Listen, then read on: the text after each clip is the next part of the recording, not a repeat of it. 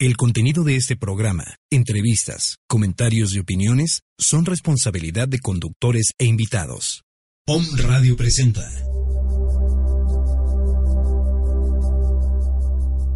Alquimia Radio.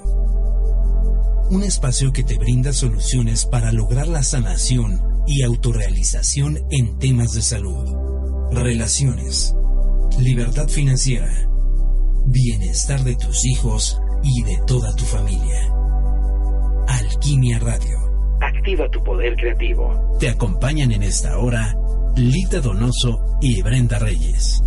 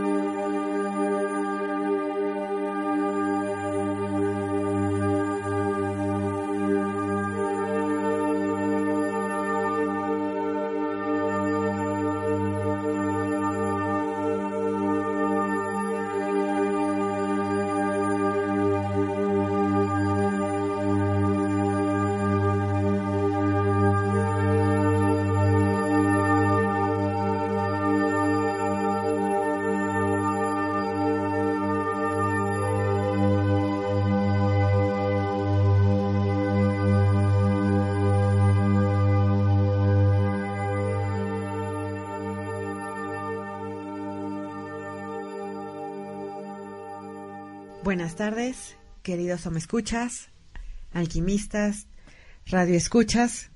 Bienvenidos a un programa más de Alquimia Radio. Lita, te saludo como siempre.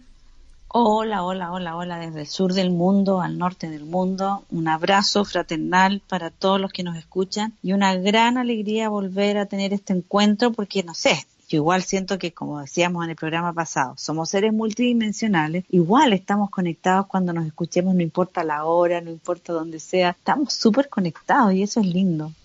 Bueno, yo te siento aquí como si estuvieras a mi lado. y bate acá y a todos los que nos escuchan. Hoy vamos a hablar, Lita, si te parece, de tu libro, Alquimia del Amor y la Pareja. Mm, hoy nos toca ese libro. Tenemos que contarle a, los que nos escuchan que aquí no tenemos guion, ¿eh? porque Brenda ah. me da el tema dos minutos antes y aquí vamos con todo. No sé qué me va a preguntar esta mujer. Cosas divertidas. Lo que escriben ustedes en redes sociales, Facebook o en Twitter, nos pasan los temas, ¿cierto, Lita? O sea, entre todo el equipo de alquimia. Sí, estamos recogiendo toda esa información. Y vamos mezclándolo con el tema del programa para ir dando cabida a las dudas, preguntas, información adicional que nos van solicitando. ¿Qué fue lo que te llevó a escribir el libro Alquimia del Amor en la Pareja? Ese libro me, fue inspirado por una razón. Yo consideré que era muy importante que en esta nueva era que comenzábamos a partir del último libro, ¿no es cierto?, que era Alquimia de, para la nueva era, igual marca una era que viene, ¿verdad? Y esta era que viene tiene que ser la, la era de la integración de las polaridades, ese es el camino que estamos recorriendo todos juntos integrando nuestras polaridades. Y qué mejor que partir hablando de la polaridad del femenino y del masculino en relación a la pareja. Encontré que era como el punto de entrada perfecto para ir viendo la importancia de ir disolviendo esas polaridades. Y cuando nosotros encontramos el amor en la pareja, Dios, ¿cómo se disuelve esa polaridad? Eh, el primer capítulo dice en busca de la pareja perfecta. ¿Existe la pareja perfecta, Lita?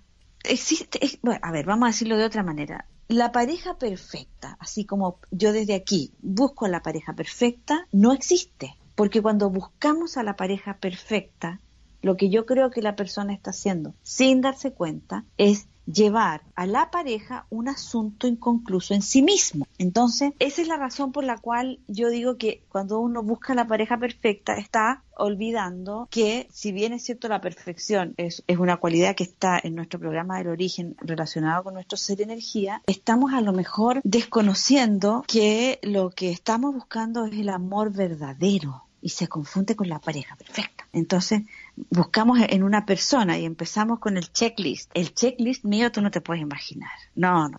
¿Tenés checklist?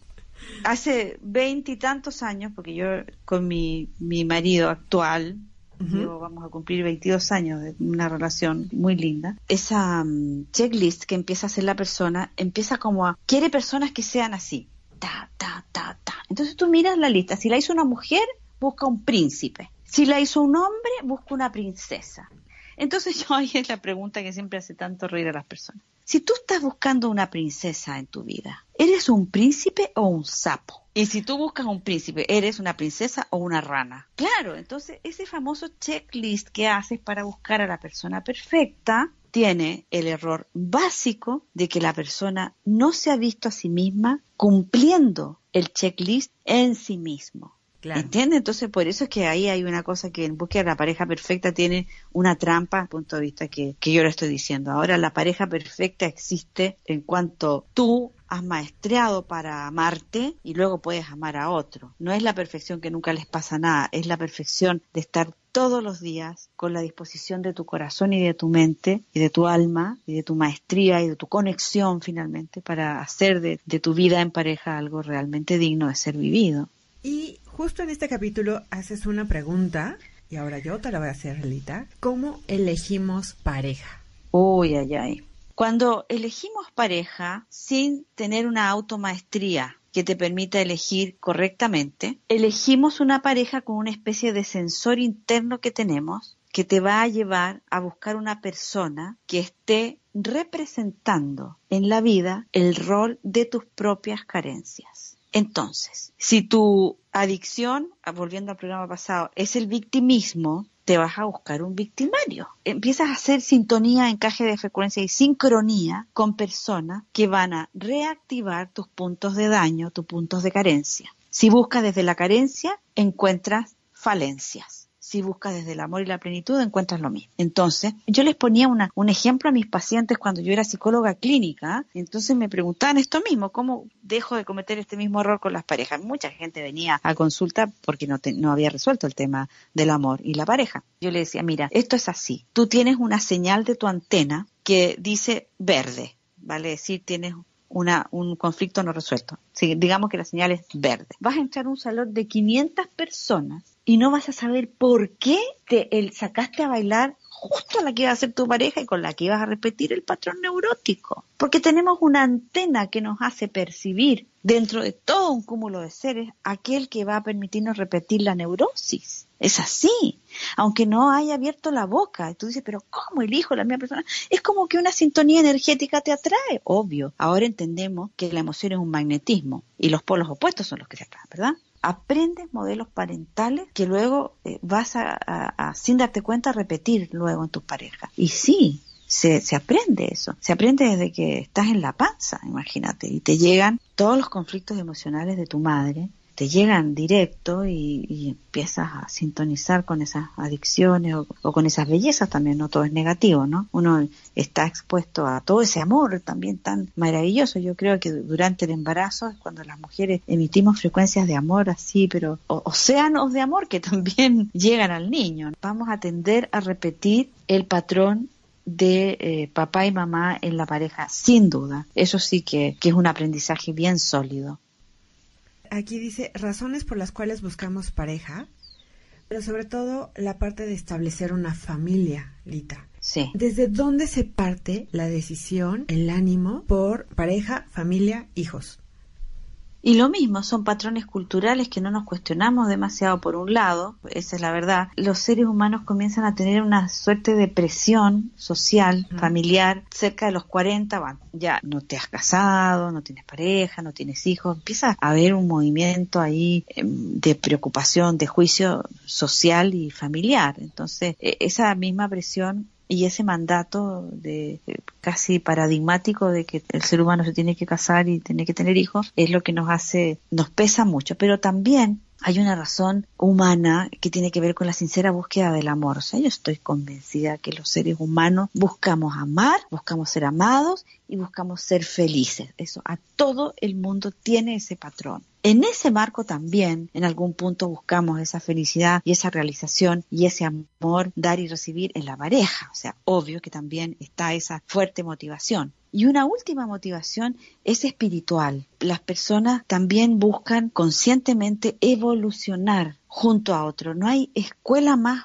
grandiosa, humana, que la que se da en la pareja y en los hijos. Es una escuela espiritual tan potente, tan maravillosa, tan ineludible una vez que la elegimos, que es fantástico también saber que ahí estamos eligiendo un camino de maestría grandioso para nuestra evolución espiritual. Y la última razón sería que, bueno, hay seres que necesitan encarnar y necesitan características de un determinado padre y características de una determinada madre y a veces muchas veces también el único motivo de la unión entre dos personas es permitir la encarnación de determinados seres que lo necesitaban y que habían pactado venir. Esa es la razón por la cual muchos se casan, tienen a los hijos y, luego no siguen juntos. Y no se separan en discordia, sino que simplemente es como que haber cumplido la misión de que ese ser que necesitaba encarnar necesitaba las características especiales de ese hombre y de esa mujer. Es lindo también eso. Con esto, eh, estas personas que deciden llevar una vida célibe, es decir, en sacerdotes, religiosas, ¿qué es lo que sucede con esta situación de pareja?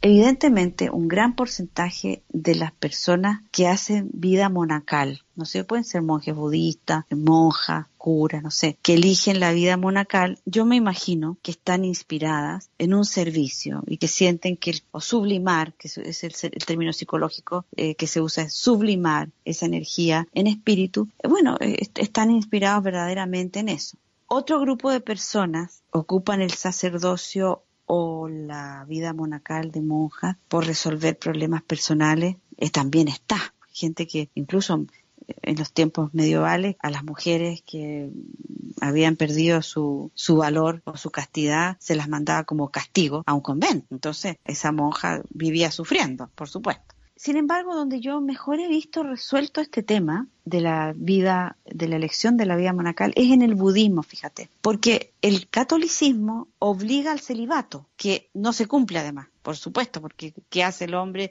y la mujer con esta fuerza tremenda que es la fuerza sexual reprimida, y, y, además te enamoras de otro, ocurren esas cosas, no, no lo hablo como pecado, ocurre que te enamoras y te involucras sexualmente entre monjas, curas. Está probado que muchos conventos son cementerios de fetos de las monjas que han abortado hijos de, los curas. No, no, no los juicios, estoy hablando de la represión de la sexualidad. En cambio, en el budismo, el monje puede elegir el celibato o elegir el matrimonio puede elegir comer carne o no comer carne. E, es, maravilloso. Entonces, eh, obviamente que el celibato elegido desde la disposición espiritual de transmutar tu sexualidad y pasar de la kundalini, que la kundalini viaje desde el chakra inferior al centro superior coronario por una disciplina espiritual es fabuloso. ¿Cómo no va a ser fabuloso? Claro. Así como una persona se consagra a su matrimonio y tiene vida sexual con fines emocionales, espirituales o lo que sea, es una elección. Lo importante es no engañarse es no entrar a cura porque quieres ocultar tus rasgos homosexuales o no entrar a ser monja porque en realidad en tu casa no hay para comer. Yo conozco monjas, hay monjas alquimistas, ¿eh? eh ah, fabulosa. Una es la priora de un convento en Luján, divina Alejandra, le puse Gabriela yo, siempre le digo Gabriela. Y es una monja fabulosa y ella hizo una elección de amor y de contacto con su religión. Entonces no es lo mismo, ¿viste? ¿Qué sería una pareja evolutiva? Mira, yo voy a contar con, una experiencia que cada vez que puedo la cuento en estos talleres de pareja, porque a mí me pasó. Me pasó cuando conocí a quien es hoy mi marido, mi gurú, como siempre les digo. Este hombre, cuando muchos años atrás yo no conocía alquimia, no, no conocía este maravilloso camino. Entonces lo conozco y él es un hombre que no, no vive en la ciudad, es muy libre. Entonces me dijo, mira, yo vengo aquí, quiero vivir en la orilla del mar, no sé qué, papá. Yo dije, ah, no, pero yo no, yo vivo en la ciudad. Entonces, ¿cómo? ¿cómo se hace esta relación? Explícame tú. Y me quedo mirando con una paz, esa paz que este hombre tiene y me dice, Mira, el amor está en tu corazón y tú decides a quién darlo, punto. Tú decides. Y si tú decides darlo, ya está. Y yo quedé, wow, era alguien que me estaba hablando de una cosa totalmente distinta a la que hemos escuchado. Esto de que no, que el amor es, un sentimiento arrogador, que y al final me di cuenta que uno confunde pasión con amor. La pasión se va, el amor debería crecer en la pareja evolutiva me di cuenta que este hombre me estaba enseñando que si tú logras equilibrio en tu vida resultado de una buena maestría, de una buena automaestría por el lado que lo hayas logrado, o porque fuiste karateca, o porque eres profesor de música, o como sea que logras ese equilibrio de amor hacia ti mismo, vas a poder amar a otro de la misma manera en que te amas tú mismo. Porque las personas que se aman, se aman bien, se cuidan, se cuidan en todo sentido, se dan eh, lo, mejor, lo más saludable, etcétera. Entonces, si tú decides amar a otro, vas a querer dar lo mismo al otro. Y eso es lo que yo aprendí con mi marido y me sumé, fíjate, dije yo, bueno, yo voy a elegir amar a este hombre. ¿Y qué significa elegir eso? Ahora, este discurso obviamente que contempla libertad de cada camino, respeto de cada postura en la vida y sobre todo una profunda, ¿cómo explicarlo? Un cuidado, una delicadeza en el día a día. Es algo del día a día porque una discordia va, va minando poco a poco eso que lograste concebir, soñar en tus primeros meses de noviazgo. Entonces pasan los años y si vas sumando descuido, y vas sumando maltrato y vas sumando discordia, el amor no puede sobrevivir en ese ambiente y se acaba. Pero si tú es, es, tan sencillo como todos los días darte a ti lo mismo que le quieres dar al otro y ocuparte de ese intercambio energético. Es una actitud, no es algo que te cae de arriba, es una actitud que tú decides tener. Y tú dices, yo a esta persona la voy a amar y la voy a cuidar primorosamente. ¿Por qué? Porque la amo. Y eso es lo que puedes ir labrando día a día. Yo aprendí esto gracias a un hombre que me lo enseñó. Y luego con alquimia, claro, hemos engrandecido ese postulado inicial con el cual llevamos ya 10 años juntos, maestreando, te digo, maestreando. Esto es maestría, Dios mío. Yo puedo tener una pareja evolutiva si llevo años de casada casado y esta relación se ha venido mm, mermando. ¿Cómo logro llevarlo a una pareja evolutiva?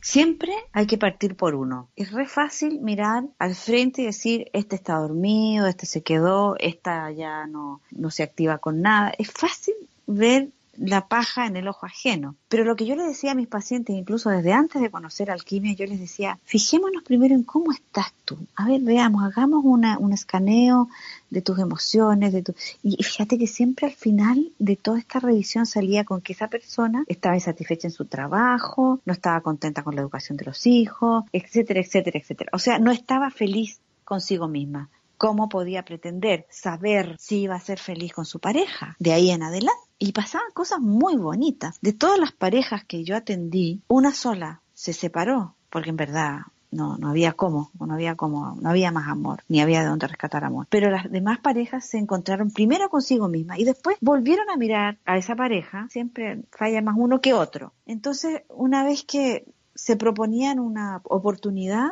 la verdad es que se lograba esa premisa. Primero tú, primero tú de príncipe, transfórmate en tu princesa interior, transfórmate en tu príncipe, sé un amor para ti mismo, siempre digo, ámate con locura y, y, yo digo, ámate de verdad y en el momento en que tú te amas de verdad, puedes en realidad evaluar si vas a decidir amar a ese otro. Es una decisión, por Dios que es una decisión. Y es una decisión del día a día. Y es una decisión que te permite estar todo el tiempo confrontado con tu ego, todo el tiempo con tu ego alterado, todo el tiempo con tus creencias de ti mismo, que son las creencias que tienes de los demás. Al final el problema nunca está en el otro, está siempre en ti mismo. Es así. Porque si después que tú haces esta declaración de amor profundo contigo mismo y lo llevas a la realidad, vas a mirar al otro con una objetividad tan preciosa que vas a poder decir, uy, en la bendición más grande, me despido de ti en toda la gratitud, he cumplido una etapa contigo y en amor me separo de ti, o te vuelvo a tomar y te vuelvo a ofrecer mi amor, más depurado, más grande, más rotundo, más hermoso.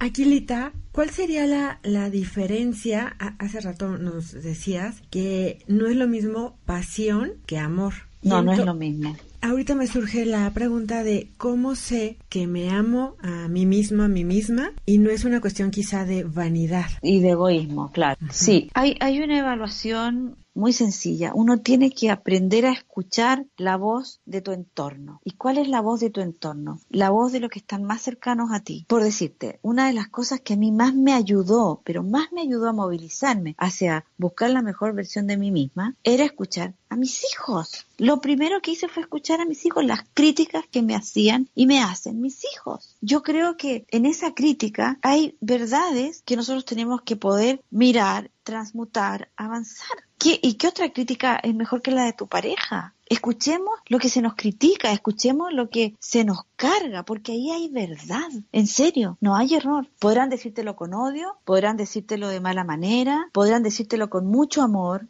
pero no desoigamos lo que nos dice el entorno. Porque si en tu trabajo tu jefe piensa que eres flojo y tú te encuentras lo más trabajador que hay, bueno, revisa un poquito con compasión y amor hacia ti mismo porque te están tratando de flojo. Entonces, si tú vas corrigiendo con mucho amor esas deficiencias que los demás marcan en ti, te vas a estar dando lo mejor de lo mejor. Te vas a estar nutriendo con el amor de la corrección, de la autocorrección, que es la automaestría. Entonces, yo digo majaderamente a mis estudiantes que van a los cursos, lo que es realmente bueno para ti es realmente bueno para los otros. Si no, hay algo que falló en tu percepción del asunto. Ok, Lita. ¿Y la diferencia entonces entre pasión y amor?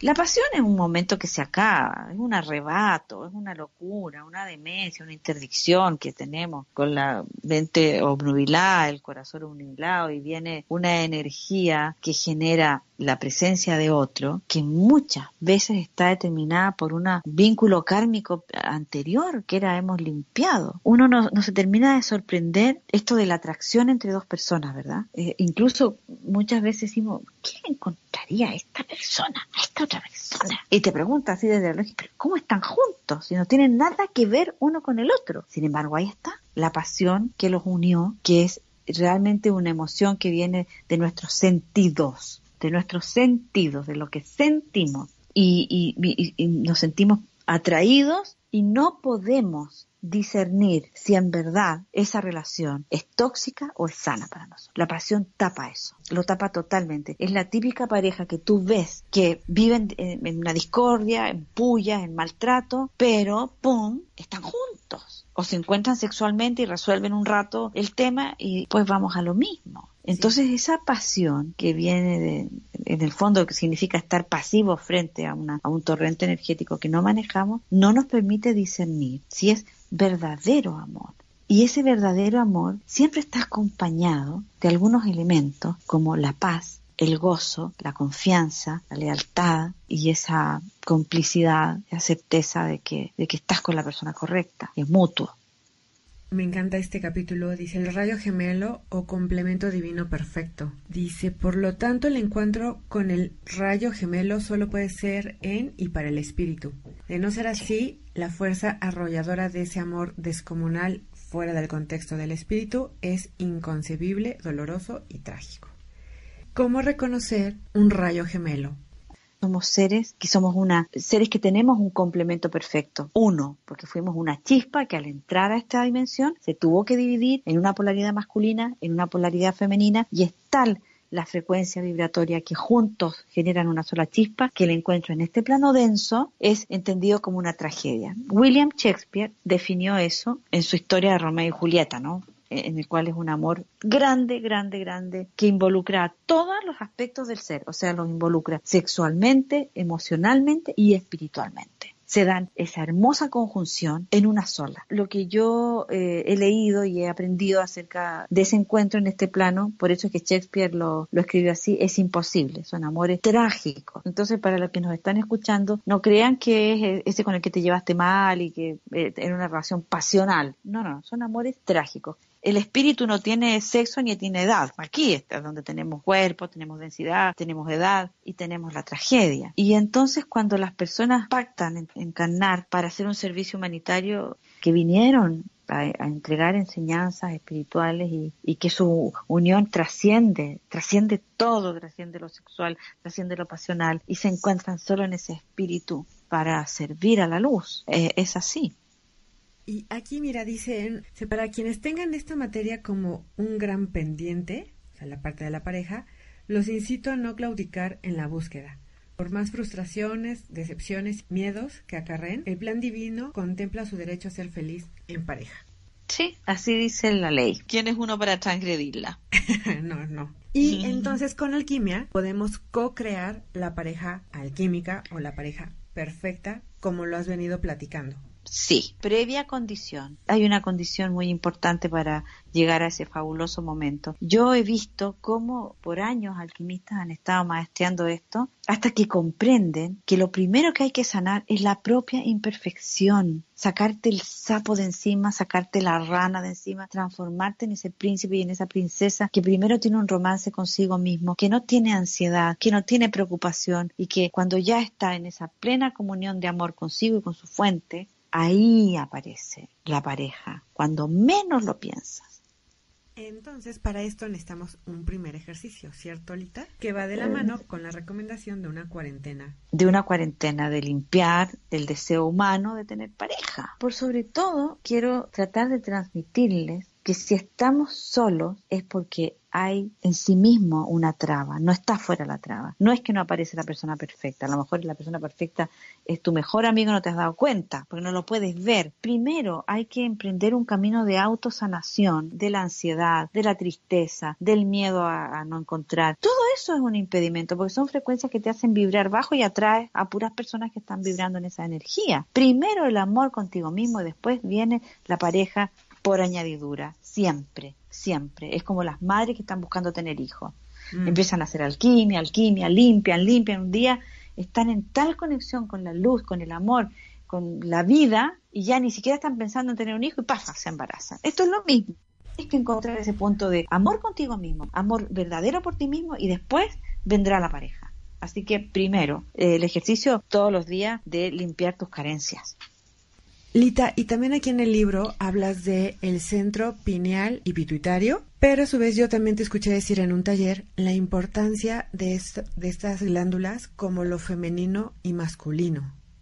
En estas dos glándulas que nosotros tenemos en, en, nuestro cerebro, que son las que activamos para hacer alquimia, también fui descubriendo que habían algunos principios energéticos muy interesantes. Yo me refería al, al antiguo mito del cáliz y la espada, ¿verdad? Cáliz en verdad es una copa que recibe y la espada es eh, un símbolo que, que se eleva hacia la fuente. Cuando activamos, la imagen que tenemos es que la luz de la pineal sale en dirección hacia la fuente, en la conexión, segundo paso de la conexión, y luego entra como rosa y amarillo hacia eh, el corazón, donde estaría el centro de la copa. Pero al momento de, de sellar el ejercicio, en la parte final, en la flor de luz, nosotros activamos nuestra glándula pituitaria que toma la forma de una flor en la cual salen los rayos arcoíricos de vuelta. Bueno, la flor sería la matriz, el aspecto femenino de la co-creación, así como la idea del pensamiento es la que se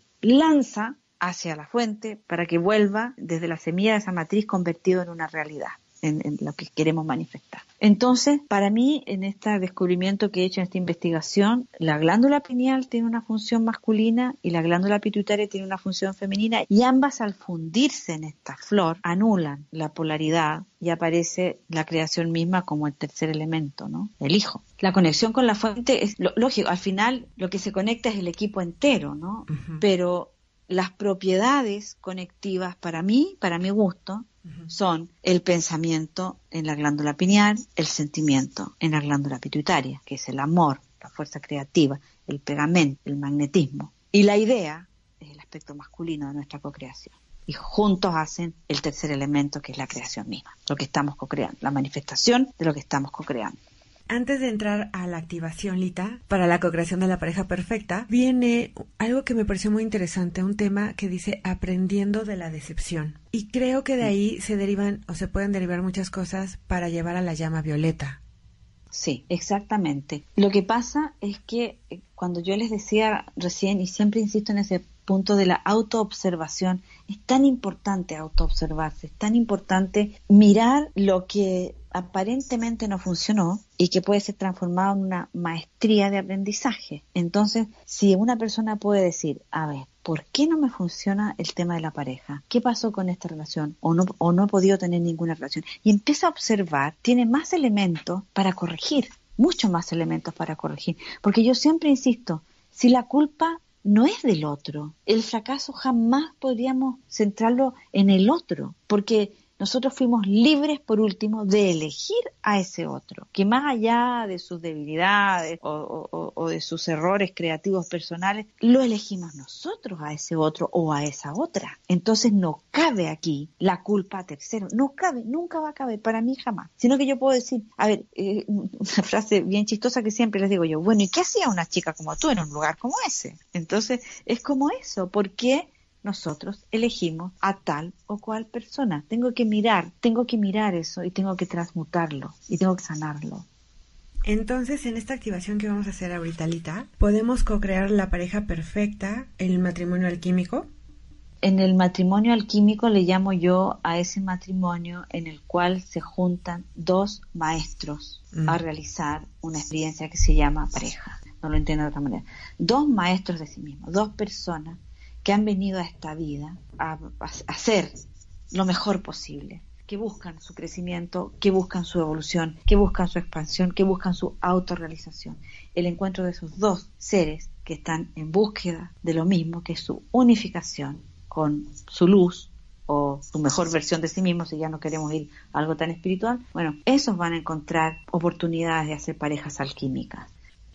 Muy bien, Lita, entonces ya nos quedan unos minutos de nuestro programa. Si nos regalas una activación, va a estar perfecto. Ya, vamos ahí, vamos por la pareja perfecta. Ok, buscamos un momento, un espacio de sentarnos cómodos con la espalda derecha sin forzar, disponiéndonos internamente a una nueva aventura co-creativa, a una nueva experiencia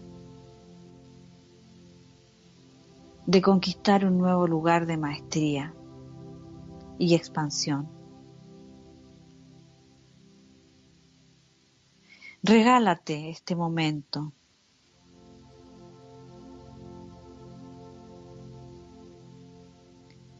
Quita de tu mente el tiempo, el espacio y las limitaciones con que has vivido hasta ahora,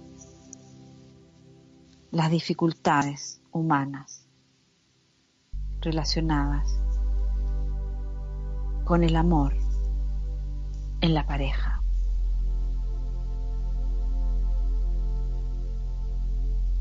Dispones tu corazón y dispones tu mente.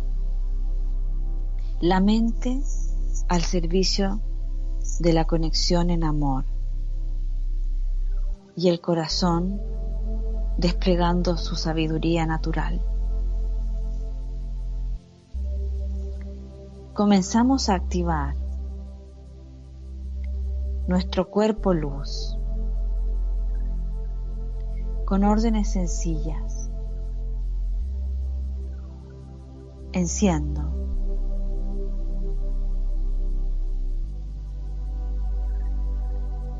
Conecto con la fuente Padre, Madre.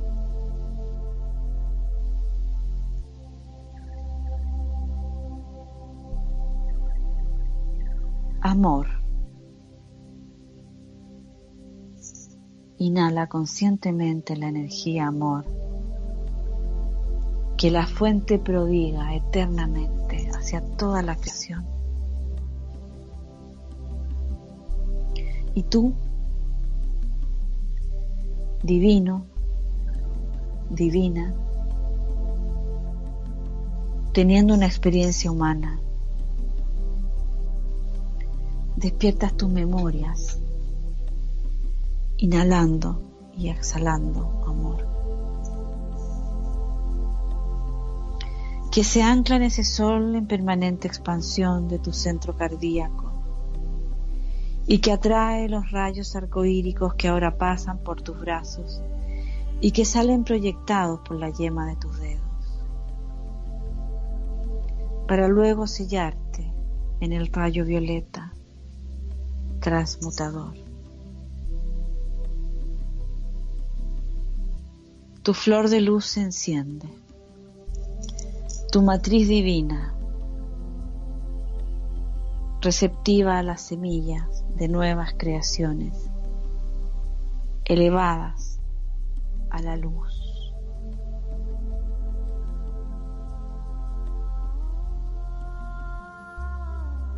Y así entras victorioso a los campos de creación superior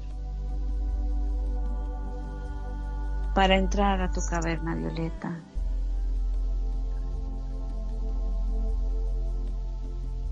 y diseñar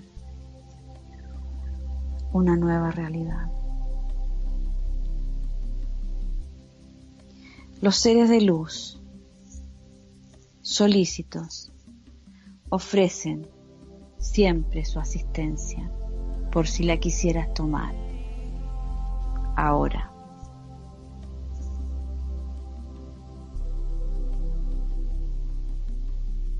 Y ordena mantenerte alineado con todo el poder en la fuente para la siguiente maestría.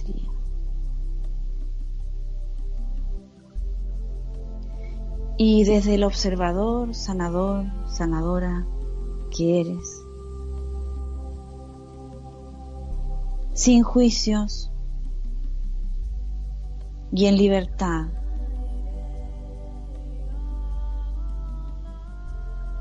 mira tu situación. En relación a la pareja. Estás solo quieres estarlo.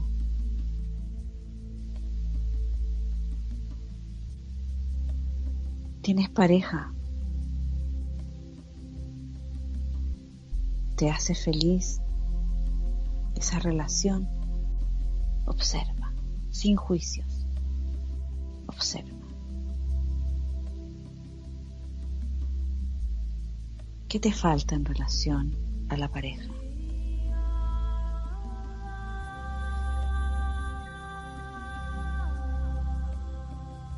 ¿Qué deseas de una pareja?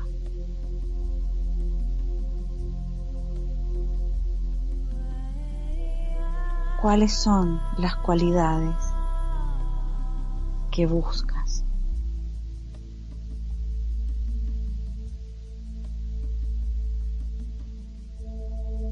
¿Encarnas tú esas cualidades?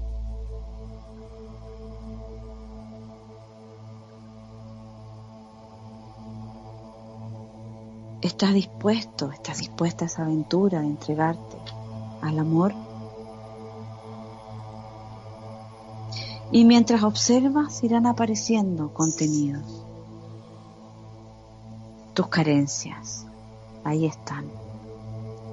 Tus dolores y frustraciones, ahí están. Lastres que llevas arrastrando por quién sabe cuánto tiempo. Corta con ellos. Decide ahora no arrastrarlos. Lastres conocidos, lastres desconocidos, tus carencias. Corta con ellas. Por delante, por detrás, por izquierda, por derecha, por arriba, por abajo, una y otra vez y disuelve y consume en la llama violeta transmutadora todo aquello que nos sirve, energías viejas y estancadas, miedos e inseguridades, dudas y carencias de cualquier tipo serán transmutadas ahora en la llama violeta.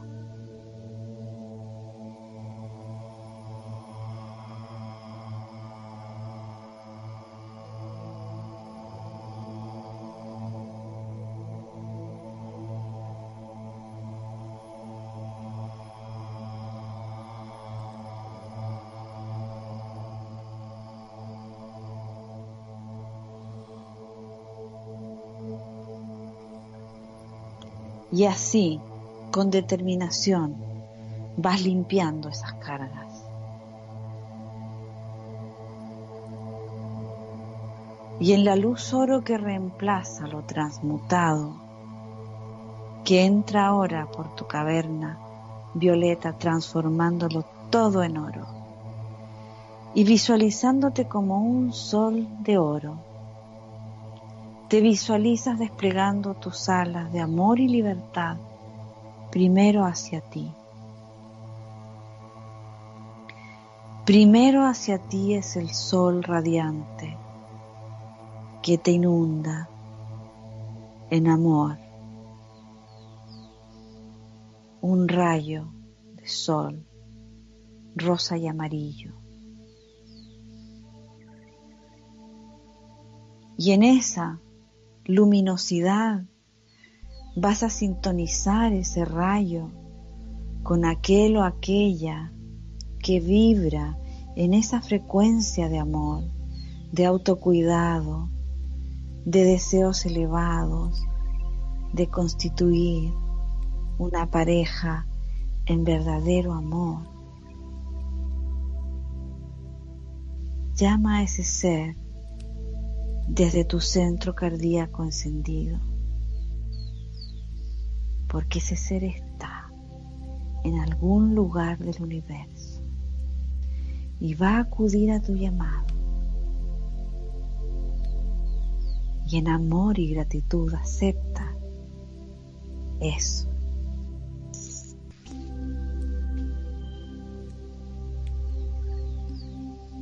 Y cuando sientas completada tu tarea, puedes ir lentamente volviendo de la experiencia.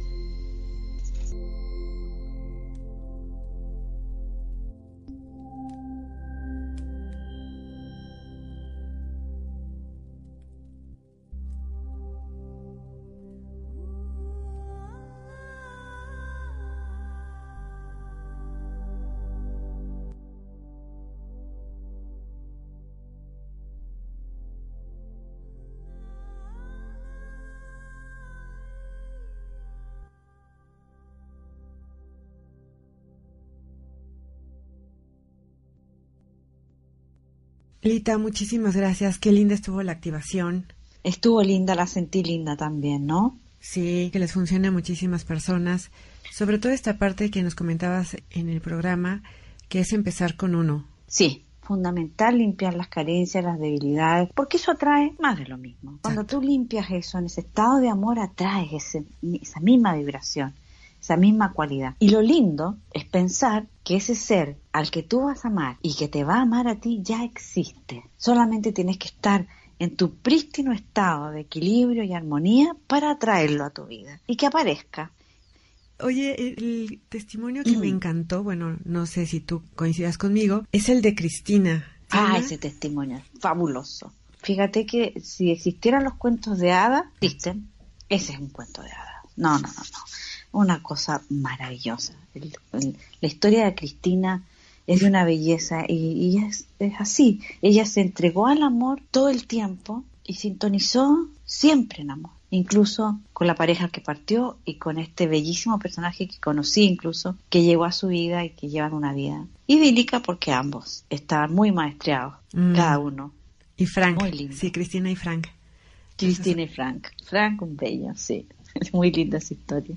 Sí, les recomiendo muchísimo esa historia porque después de este duelo de Cristina, se levanta y sigue. Y sigue, sí, sí, creo que dos años eh, estuvo, pero ella estaba bien desde el momento en que acompañó a su amado a partir. Sí, a Juan. Y que él le, a Juan, y él le decía, le decía, Cristi, además tú, me acuerdo que tenían esos diálogos, tú vas a conocer a otra persona maravillosa, porque yo sé que va a ser así no te preocupes, tú nunca vas a estar sola. Le decía él, ay, no me digas eso, decía Cristina. ¿Cómo voy a pensar en eso? Sí, tienes que pensarle, sí, tienes que pensar, tienes que soñar. Muy linda la historia de ellos, en verdad, muy linda. Recomendado todo el libro, por supuesto. sí, y las historias también. Y todos tendrán que crear su maravillosa historia porque a eso hemos venido, a crear maravillosas historias de amor. El amor es la esencia nucleadora de todo.